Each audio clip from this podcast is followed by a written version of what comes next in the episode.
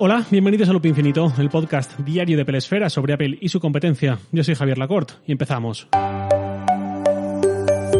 Antes de empezar, aviso parroquial, ayer se publicó el último episodio de Ovejas Eléctricas, el podcast que he presentado estos últimos meses en Audible, la empresa de Amazon, sobre cómo nos ha cambiado la tecnología.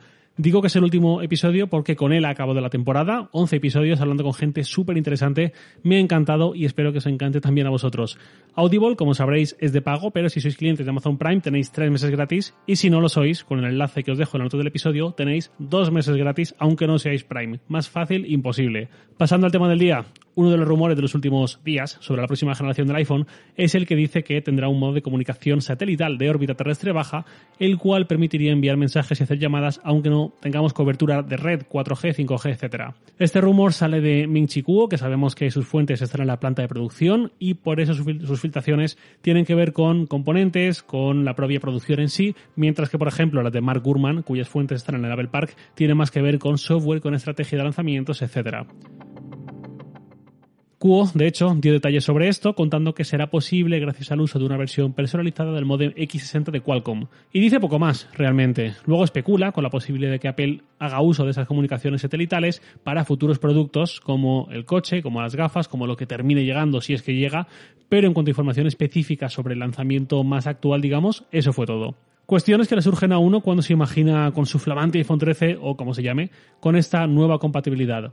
¿Esto va a ser gratis? Gratis me refiero como lo es el GPS, que usarlo es gratis, no hay tarifa, no hay suscripción, no hay nada. Como si tienes un navegador específico en el coche, no tienes que tener ni cobertura de datos móviles. Nunca ha hecho falta. Sería así de fácil o entraría en algún plan mensual o algo así.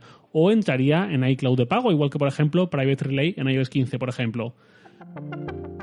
Otra cuestión de la que no tengo ni idea y que me encantaría saber si esto al final es cierto. ¿Esto hace referencia a llamadas y SMS tradicionales, como los de la red GSM, digamos? ¿O eso es algo específico para los servicios de Apple? Es decir, que solo funcionaría quizás para FaceTime y para iMessage.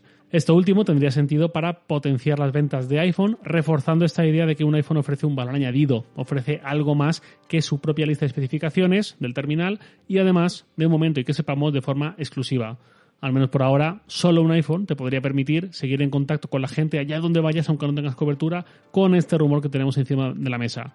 Si Apple lo orienta de esta forma, solo podrías hacerlo también con otras personas que también tengan un iPhone. Me refiero si solo lo incluye en FaceTime o en iMessage. Esto haría que literalmente hubiese iPhone vendiéndose solos con el empuje de sus propios usuarios, creando un efecto red. Bloomberg ha rebajado el entusiasmo sobre este rumor, si es que lo hay, con un artículo de Julie Clover en el que para empezar dice que esto lleva años en desarrollo, pero que no va a ser lanzado todavía, no va a ser lanzado en este 2021 y básicamente que podemos esperar sentados. Por otro lado, para terminar, de, para terminar de hundirnos en la miseria en ese sentido, dice que esto tiene que ver en realidad con dos utilidades relacionadas con puramente con servicios de emergencia o con situaciones de emergencia. En primer lugar, los que uséis iMessage sabréis que dentro de la aplicación Mensajes, en los chats con cada persona, nos aparecen los mensajes dentro de burbujas, de bocadillos, de colores que indican de dónde viene ese mensaje en función del color. Si es azul, es que estamos hablando mediante iMessage, usando Internet, con una persona que también tiene un dispositivo de Apple con iMessage activado. Pero si ese bocadillo es verde, estamos hablando por SMS, usando la red GSM, con alguien que puede tener cualquier móvil pero seguramente no sea uno de Apple, sino un Android. Y esto en Estados Unidos ha dado para muchísimo lo de las burbujas de colores y se ha hablado mucho y ha dado para muchos temas de conversación. Bueno, pues según el artículo de Bloomberg, ahora veríamos un tercer color de burbuja, que sería el gris.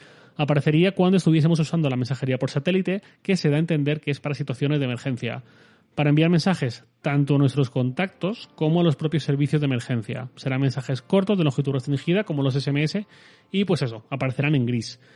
En segundo lugar, esa comunicación satelital también serviría para reportar grandes emergencias del estilo de un accidente de avión, del estilo de un incendio, que además se integraría la función en iOS para no solo transmitir esa información, ese mensaje, ese botón que apretar, no sé cómo llegaría, sobre esa situación extrema, sino también para enviar nuestra ubicación, para enviar nuestros datos médicos, no sé exactamente cuáles, si los de emergencia actuales u otros, y también enviaría una alerta de nuestra situación a los contactos que tengamos preasignados en el iPhone como contactos a avisar en caso de emergencia. Esto, al igual que los datos médicos, es algo que ya está desde hace mucho y sirve para que si nos ocurre algo y estamos inconscientes o algo así, llega la ambulancia, tal, el personal sanitario pueda ver nuestra edad, nuestro grupo sanguíneo, alergias, nuestro nombre, etcétera, si lo hemos rellenado y sin que haga falta desbloquear el móvil. Pues de la misma forma, esto enviaría, imagino, si fuese necesario, nuestros datos médicos vía satelital. Entre lo de Cuo y lo de Clover, lo de Bloomberg, creo que este es el cuadro que podemos componer un poco sobre esta cuestión del iPhone satelital. Para mí tiene bastante sentido, aunque sea a costa de moderar nuestro entusiasmo y dibujar un escenario algo más pragmático y menos grandilocuente. Y eso es lo que creo que podemos esperar de cara a esta inclusión satelital, ocurra en 2021, ocurra en 2022 o cuando sea, un soporte, un apoyo para situaciones de emergencia, pero poco más. Lo cual no está mal tampoco, no es que todas las novedades de un teléfono tengan que ser necesariamente emocionantes. A veces las novedades más aburridas son las que se quedan ahí para siempre y nos ofrecen una mejora más relevante a largo plazo, aunque con menos hype que otras que pasaron sin pena ni gloria.